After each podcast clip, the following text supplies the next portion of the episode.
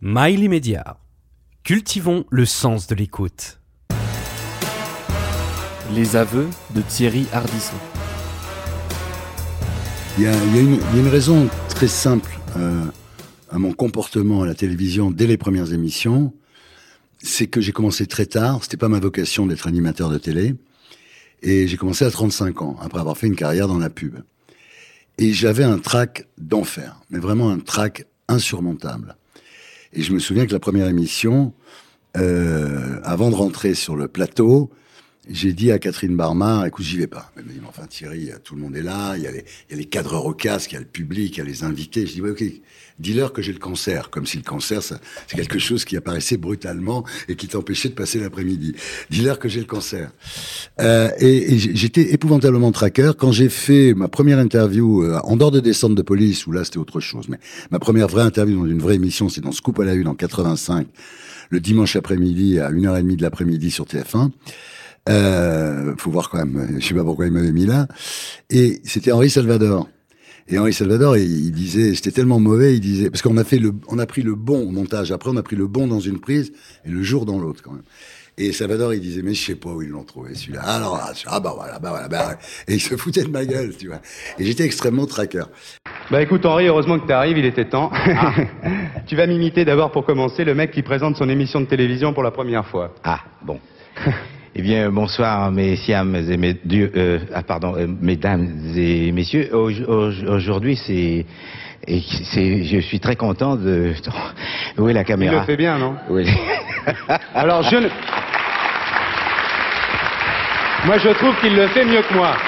C'est sur Arditube. Et ça a commencé à aller un peu mieux quand j'ai reçu Gainsbourg, parce que j'avais invité le chef barman du, du Bristol, euh, qui faisait des bourbons sour. Il s'appelait Le Régent, il faisait des bourbons sour.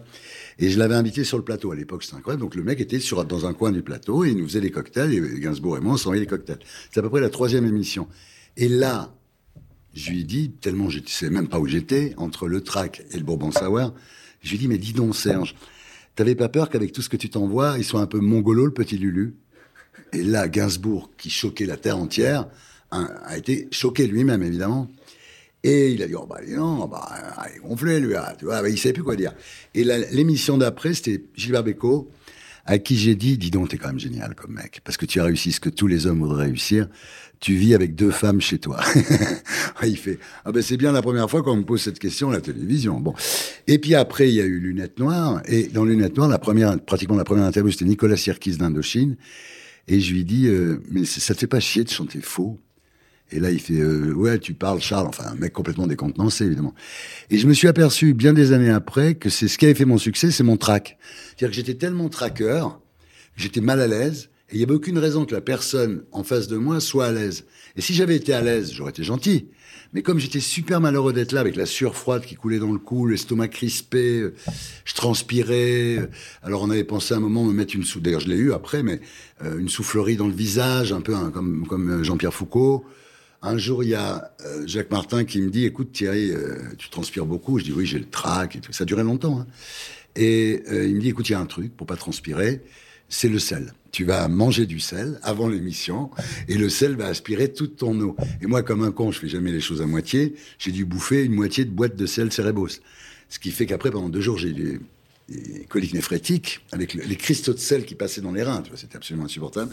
Il a fallu que le SAMU vienne me chercher, comme, comme donne du Valium. Donc en fait, je pense que ça, c'est une raison, euh, à mon avis, fondamentale de, de, mon, de mon style. C'est que j'étais, euh, j'étais pas bien, j'étais pas heureux. Et après, d'ailleurs, quand je suis devenu mieux à la télé, parce qu'un jour j'ai fait une quotidienne, et je me suis dit que ça s'appelait Rive droite, Rive gauche. Et j'ai dit, écoute, maintenant, écoute, mon garçon, là, c'est une quotidienne. C'est pour être malade tous les jours, une fois par semaine, ça allait. Mais c'est pour être malade tous les jours, change de boulot. Je me suis un peu engueulé, quoi. Et j'ai plus le trac. Et après, quand j'avais plus le trac, ben, les interviews, je dis pas qu'elles étaient pas bonnes, mais il y avait plus cette espèce de haine punk qu'il y avait au départ, quoi. Alors après, ce qu'il y avait aussi, il faut dire, c'est que moi, j'avais fait, euh, enfin, j'avais fait, j'avais vécu 68 et j'avais vécu le punk quand j'ai fait de la télé. Donc c'était quand même deux révoltes euh, opposées, mais deux révoltes quand même. Et c'est vrai que les gens qui faisaient de la télé à ce moment-là, les, les Sabatier, les Drucker, les, les Sébastien, j'étais aux antipodes d'eux. Pour moi, c'était voilà. Donc j'arrivais là-dedans, euh, table rase. euh, j'inventais, je devais inv- réinventer la télé, et c'était ce que j'allais faire qui allait être bien, et tout ce qu'ils faisaient eux qui était nul. Donc ça, c'est c'est- c'est clair.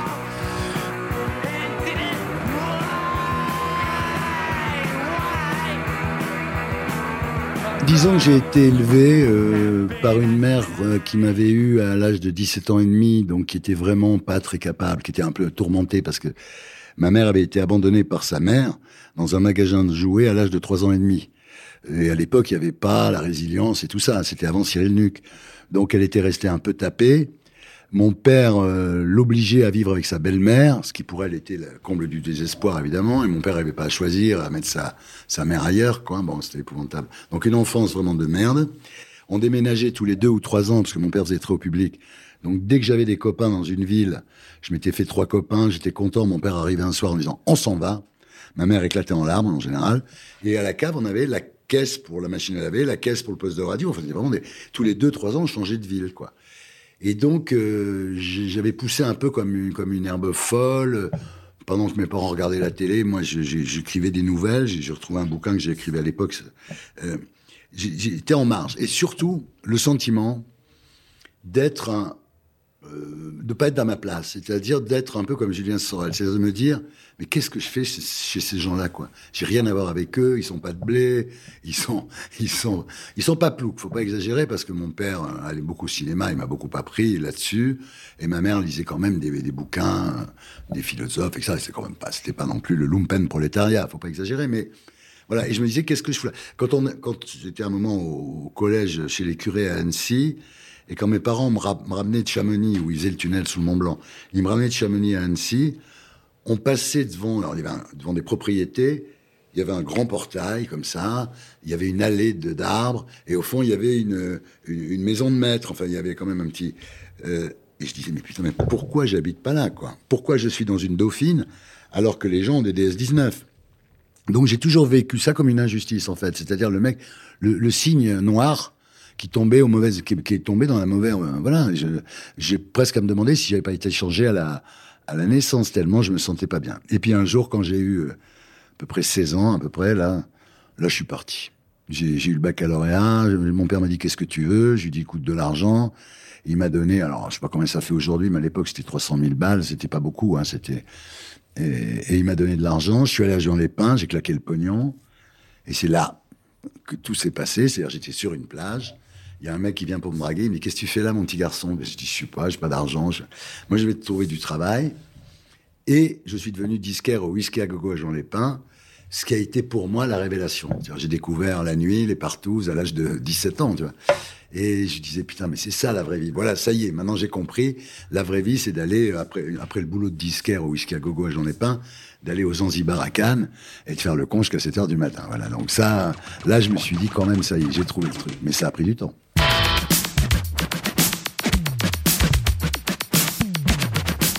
J'ai commencé la pub, en fait, euh, j'avais 15, 14, 15 ans. Il y avait un concours dans le journal pour les chaussettes STEM. Et moi, j'avais fait le concours et j'avais dit, euh, le slogan, c'était STEM un peu, beaucoup, passionnément, à la folie, pas du tout. D'ailleurs, ils l'ont refait 20 ans après, ce qui est absolument incroyable. Il y avait une campagne pour STEM à l'époque qui s'appelait STEM à la folie, donc. Bon, évidemment, j'ai pas gagné le concours, mais je me suis dit quand même, ce truc de pub, c'est pas mal quand même, la pub. C'est rigolo. Tu trouves un slogan, euh, et c'était vrai, parce que je l'ai vérifié après, tu trouves la paire, il n'y en a pas deux, tu es considéré comme un demi-dieu, et puis pendant les, trois mois ou, les deux ou trois mois euh, suivants, tu plus obligé de travailler parce que tu as trouvé la paire, il n'y en a pas deux. Donc ça, ça me plaisait assez d'être obligé de faire un exploit et puis après de vivre sur mes, sur mes lauriers, ça m'allait assez bien. Donc j'ai effectivement euh, décidé de faire de la pub, même si je voulais écrire des bouquins, mais et d'ailleurs, l'avenir l'a prouvé. Euh, J'ai fait que 5-6 bouquins, mais je j'avais pas un vrai message. J'ai publié mon premier livre au seuil à l'âge de 22 ans, le deuxième 23 ans. Mais bon, me faire chier 3 ans à écrire un livre, euh, pour avoir un- une demi-page dans le Nouvel Observateur, que tu avais plus facilement en étant copain avec le mec qui faisait le papier qu'en essayant de faire un bon livre de toute façon. Puis j'avais pas un message, quoi. J'étais pas Solzhenitsyn, j'avais pas un truc à délivrer à l'humanité. J'aimais beaucoup écrire. J'aime beaucoup écrire. J'écris pas mal, j'aime beaucoup écrire.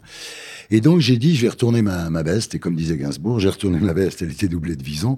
Quand il a arrêté de faire des chansons dans les cabarets de la rive gauche et qu'il a commencé à écrire pour euh, pour France Gall, il a dit, j'ai retourné ma veste. Elle était doublée de Vison. Ce que j'ai fait.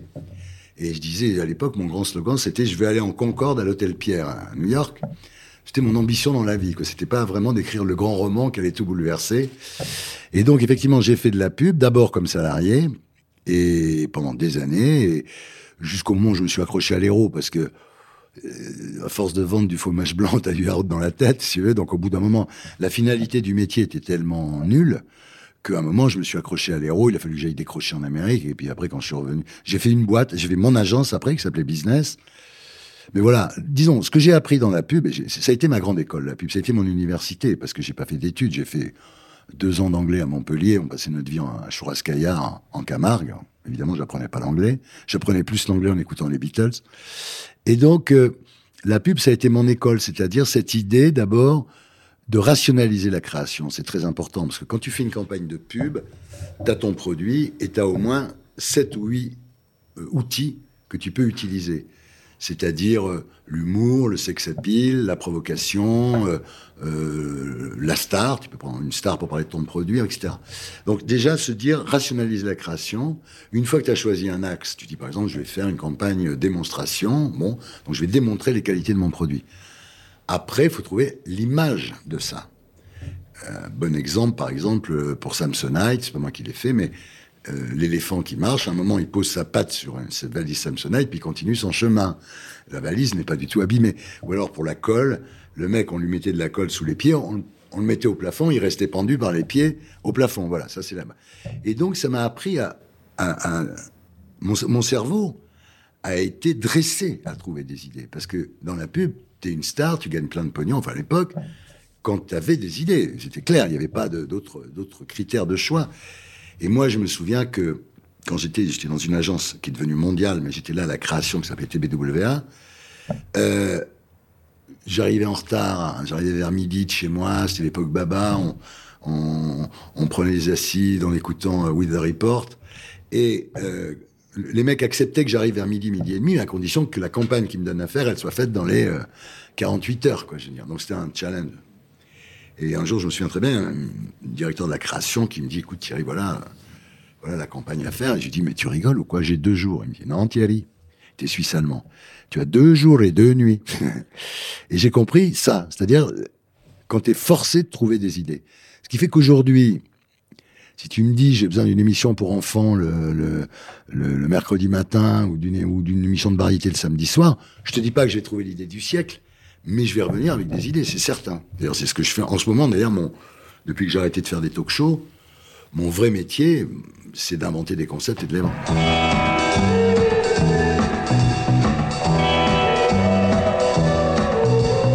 J'ai apporté le fait de déjà de monter les interviews. Parce qu'avant moi, on montait pas les interviews.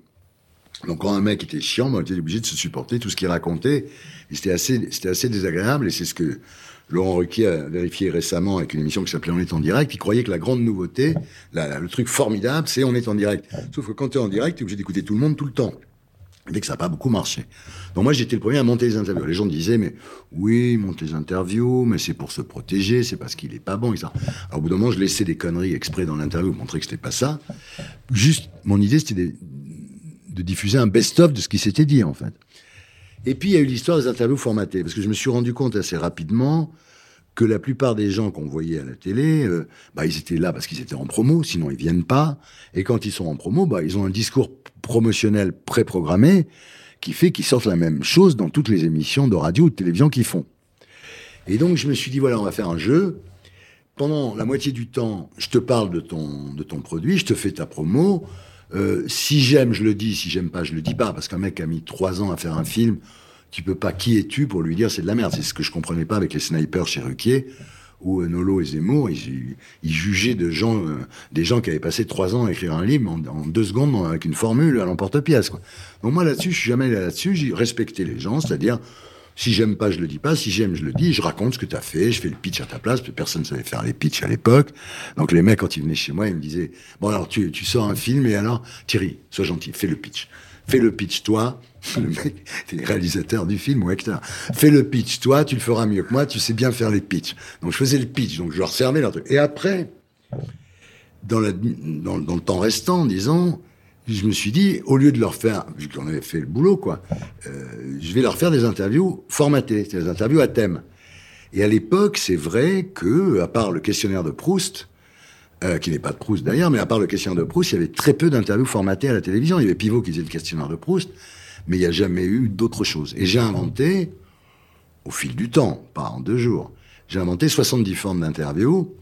Alors, il y en a qui revenaient très souvent. Il y avait les questions cons, l'Hardiview, Par amour, euh, Alerte rose, qui était euh, sur le sexe. Il y avait, enfin, tout un tas, une quinzaine qui revenaient sans arrêt. Et puis un jour, j'en ai eu marre de faire ces 15 interviews qui revenaient euh, sans arrêt. Et là, j'ai pris des auteurs et on a inventé les interviews ad hominem.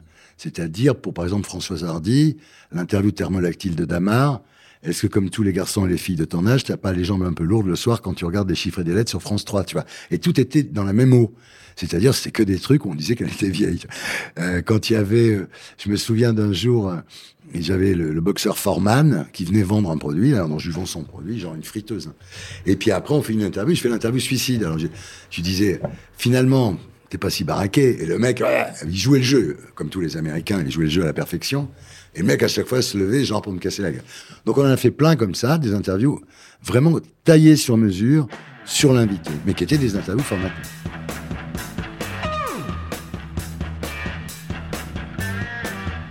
Oui, le, fait de monter, ça m'a pas aidé. D'abord parce que les gens avaient jamais vu ça, et puis comme je faisais pas beaucoup d'efforts pour apparaître sympathique.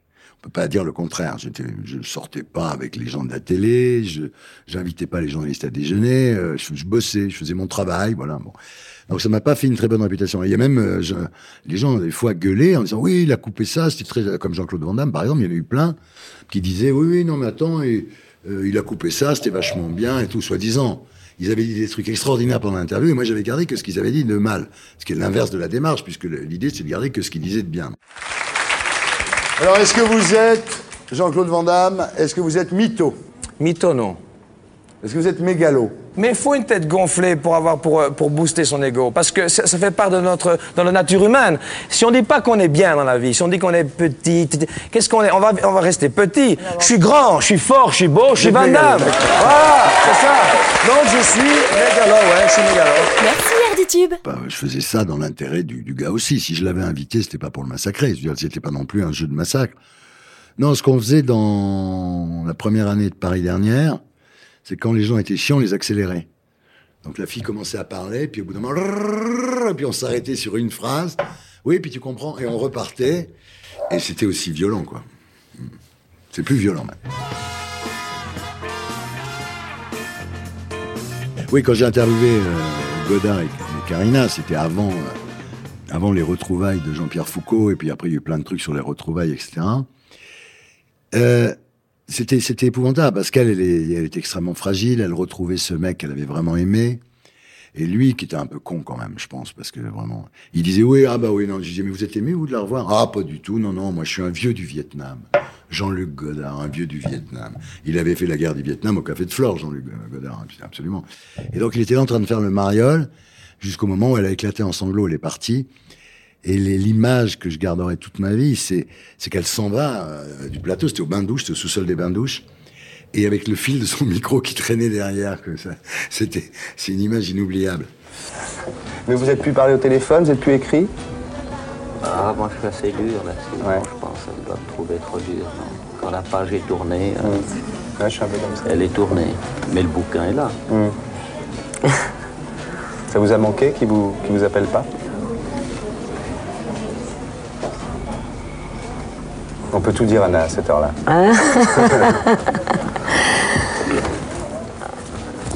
Je suis un peu surprise. Je sais pas quoi dire. Mais qu'est-ce qu'on dit quand on se voit comme ça? On parle quoi?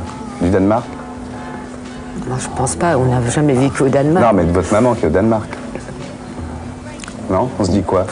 Oui, vous savez, une fois que j'avais quitté, euh, quitté ma mère, c'était, c'était Jean-Luc, mon mari, et c'était aussi un peu mon père, mon frère, et- puisque j'étais mineure quand je l'ai connu.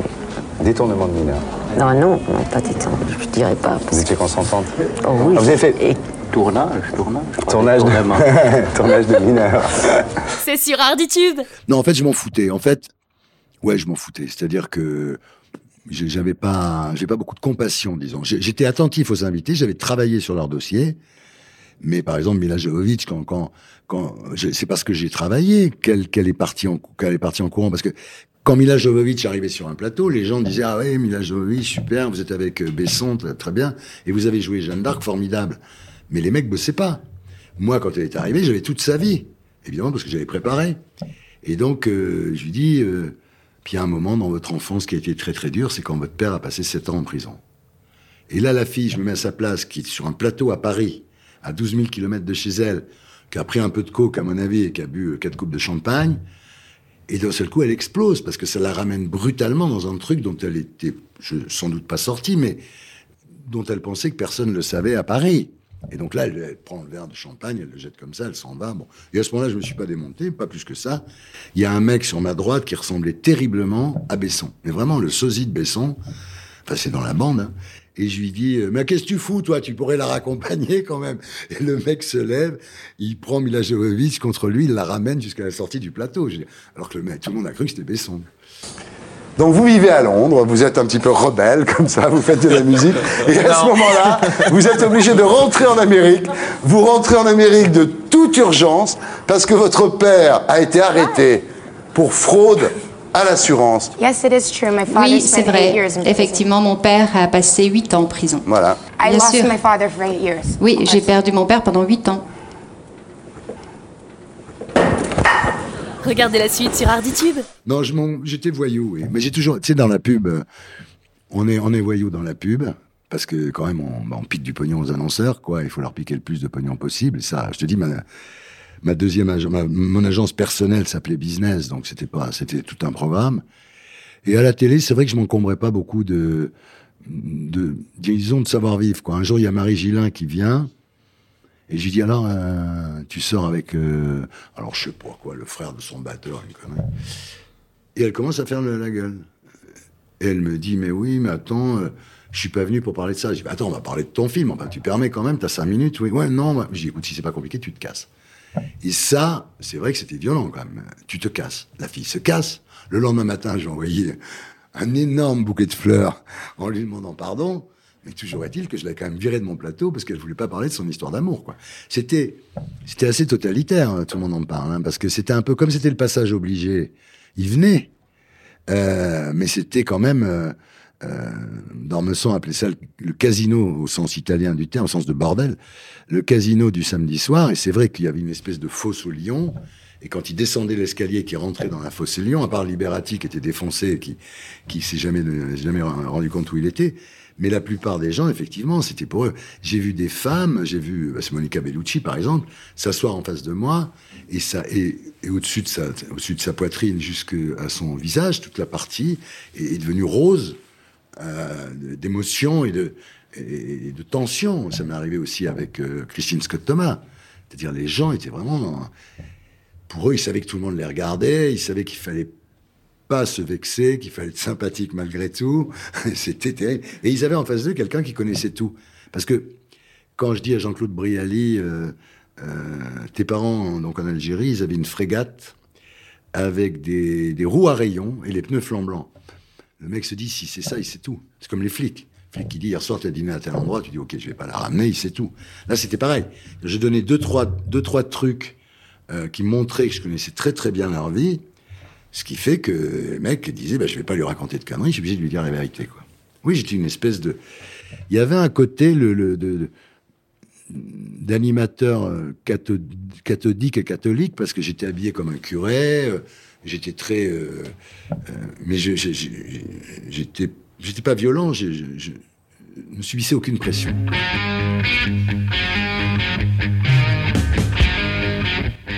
Les, gens, les, gens me disent toujours, dans toutes tes interviews, euh, laquelle as-tu préféré Il y en a bien une que tu préfères. Je dis non, franchement non, parce que j'étais comme un dentiste, vraiment. Les gens viennent, je leur soigne les dents et ils repartent. Je me suis jamais, alors je me suis beaucoup investi dans la préparation, ça m'a bouffé ma vie pendant des années, puisqu'après il y avait le montage et tout ça. Mais en fait, quand j'étais sur le plateau, j'étais, euh, un praticien froid. Et je les opérais, ils s'en allaient, et voilà. Mais j'avais aucun, j'ai pas, pas obligatoirement beaucoup en plus d'affect pour eux. parce que le cinéma français, ça m'a jamais subjugué. Enfin, de- avant la nouvelle vague, sans doute, mais depuis la nouvelle vague, ça m'a pas super subjugué. Les écrivains, il n'y en avait pas beaucoup qui, etc. Donc c'est vrai que je, je me forçais pas beaucoup pour être euh, froid.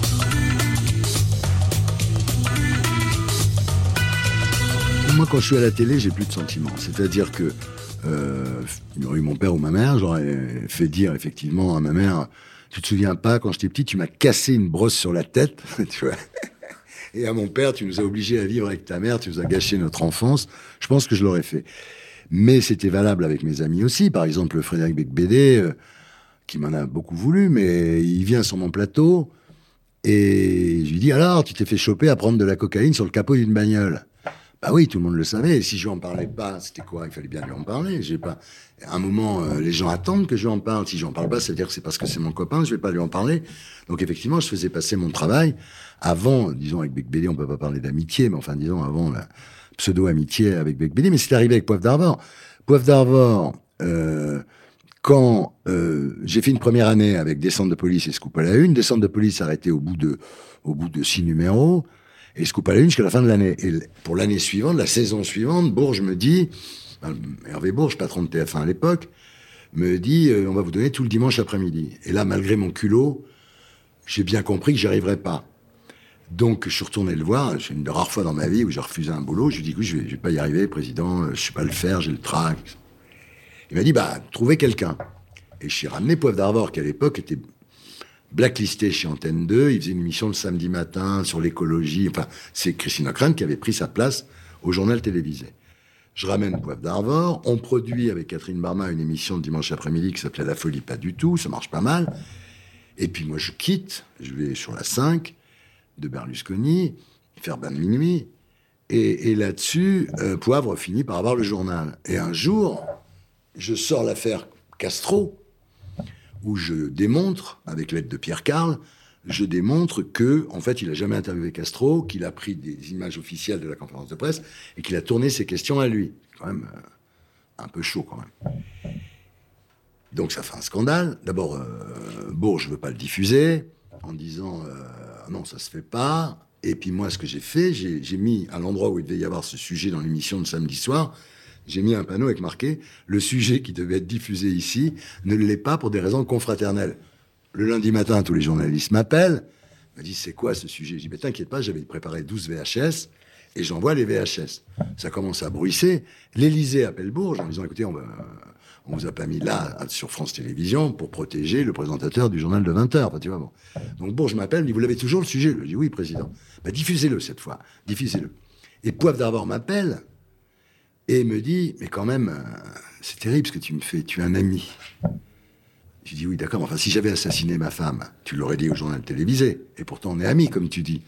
Donc à un moment, c'est la conscience professionnelle. Parce que l'histoire, tu la connais maintenant, mais l'histoire, c'est simplement une conférence de presse, présentée comme telle d'ailleurs par moi, euh, dans, dans laquelle on donne un extrait donc de deux minutes. Euh, simplement, c'est vrai qu'au montage, bon, je n'ai pas participé au montage, je suis désolé de le dire, mais bon, c'est la vérité. Euh, au montage, euh, on faisait ce qui se faisait à l'époque, c'est-à-dire qu'il y avait les questions qui étaient reposées. À ce, moment-là, tout le monde faisait ça. Et, et il y a eu des questions qui, normalement, n'auraient jamais dû intervenir là, à la fois de Régis Faucon, qui était le chef du service politique étrangère, qui est un type exceptionnel, remarquable, enfin, qui n'est euh, pas du tout euh, coupable de quoi que ce non, soit, et de moi. Or, personne ne peut imaginer un instant que nous, au milieu de 100 journalistes, on va essayer de faire croire au, au reste de la planète que on a interviewé Castro. Jamais, pas, pas un instant. Ni lui, ni moi n'avons souhaité ça. Toujours Arditube. Euh, mais toute ma carrière, j'ai été vraiment euh, très très intègre à ce niveau-là. En ce qui concerne Poivre d'Arvor, il y a une interview au bain, au bain douche, on se faisait bain de minuit, 87, où la première question c'est putain, tu fais encore un bouquin sur les femmes, et t'es vraiment addicté aux gonzesses, etc. Donc je veux dire, euh, je lui ai dit. Maintenant, euh, on va dire toujours la même banalité, mais c'est vrai, c'était une autre époque. Euh, arriver le matin dans un bureau et donner une petite tape sur le cul d'une secrétaire, c'était pas, c'était, c'était pas répréhensible. C'était peut-être pas bien élevé, c'était peut-être macho, Mais c'était pas quelque chose qui faisait que la fille allait tout de suite se plaindre chez Sandrine Rousseau. Je veux dire, il y avait pas, on n'en était pas là à l'époque. Donc c'était le rapport entre les hommes et les femmes était plus plus affectueux, plus ambigu, plus. Euh, Aujourd'hui, c'est un peu comme des robots parce que si tu touches une femme, tu peux aller en prison. Donc c'est vrai qu'il y, y avait ça. Et puis il y avait aussi une chose, donc il y avait l'ambiance générale. Et puis il y avait aussi une chose, c'est que à l'époque, qu'on savait que Poivre se tapait plein de gonzesses, mais on savait pas qu'il qu'il- qu'il insistait autant. Parce qu'il y a une différence entre être un gros dragueur et essayer de te taper toutes les gonzesses que tu croises, ce qui n'est pas répréhensible, enfin a priori. Mais après, il y a une autre chose, c'est quand même de dire, de tenir la fille, de lui mettre ta queue dans la bouche et, et lui dire suce-moi, etc. Là, ça, on, ça, je savais pas. Mais j'ai assisté à un truc avec Poivre, où un jour, on était, donc c'était le dimanche après-midi, on était à Cognac pour le festival du film policier. Et puis le dernier soir, le dimanche soir, donc on passe le week-end, fait une émission le dimanche après-midi, et le dimanche soir, il commence à envoyer des billets doux à, une, maquilleuse qui était pas mal. Et tout le monde voyait qu'il envoyait les billets doux. La maquilleuse faisait semblant de ne pas le savoir, mais était très heureuse que Patrick d'abord lui envoie des, billets doux. Enfin voilà, Après, on est monté se coucher. Je l'ai su le lendemain, il est allé tambouriner à sa porte jusqu'à 2 heures du matin, jusqu'à ce que la fille ouvre.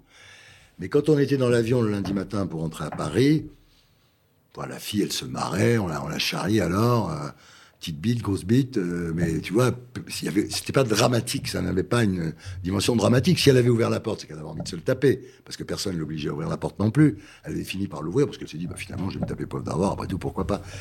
Donc voilà, donc c'est vrai que je, on savait pas que c'était...